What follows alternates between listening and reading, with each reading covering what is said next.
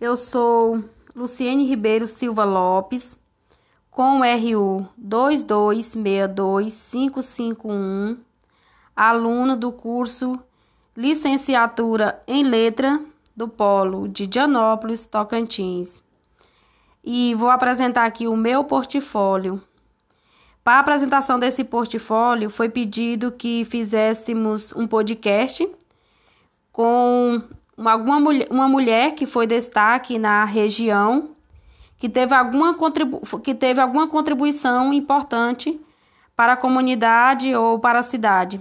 E a escolhida para o meu portfólio foi Camila Martins de Deus, mais conhecida carinhosamente por Vó Camila.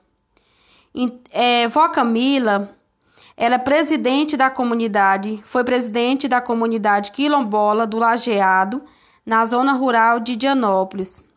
Ela nasceu em 15 de julho de 1938, mulher negra, nascida no Quilombo, mãe de cinco filhos, viúva há 10 anos, de origem humilde e que faleceu em 28 de novembro de 2019.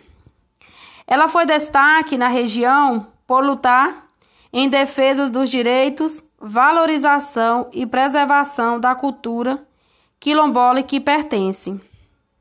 Uma das é, afirmações que nessa entrevista eu adquiri foi da sua neta Ione Martins, foi a pessoa entrevistada para, para esse portfólio. Ione Martins, ela é neta de Camila Martins de Deus. É, nas palavras dela, é, ela foi uma grande liderança dentro da comunidade. É, todas as decisões que aconteciam era sempre recorrida à dona a Camila Martins de Deus. É, ela ajudou a fundar a associação é, da comunidade né, quilombola, a qual pertencia. Ela incentivava os filhos, os netos a estudar e buscar conhecimento e trazer para dentro da comunidade. Ela sempre pedia né, para que eles não parassem de estudar e que sempre desse continuidade aos estudos. É, uma das palavras de Vó Camila, que sempre ela dizia aos netos as pessoas próximas a ela que vão aprender as letras, porque as letras eu não sei, só sei cantar. E ela também, ela entoava também os, é, ela fazia parte também do, dos cantores, né, da Sussa, que é uma cultura assim que foi resgatada, né, que vinha esquecida há gerações e que ela ajudou, né, a resgatar essa cultura que a Sussa é uma dança, que essa dança também ela é destaque aqui na região.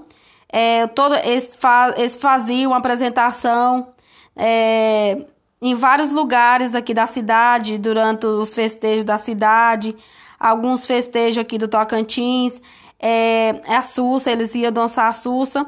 E vó Camila sempre fazia parte, né? Ensinava também passos dessa dança aos mais jovens. E também todos os anos acontecia na casa de vó Camila é, os festejos de Santo Reis. Cultura essa também que ela é, é, fazia com muito esforço. É, essa, esses festejos, ele ajuntava várias pessoas da comunidade então, todos os anos eles faziam essa apresentação. Então, ela sempre dizia, né, também para os filhos, né, para eles permanecerem unidos, que a união faz toda a força. E foi entrevistada a sua neta Ione Martins e o jornal Gazeta do Cerrado.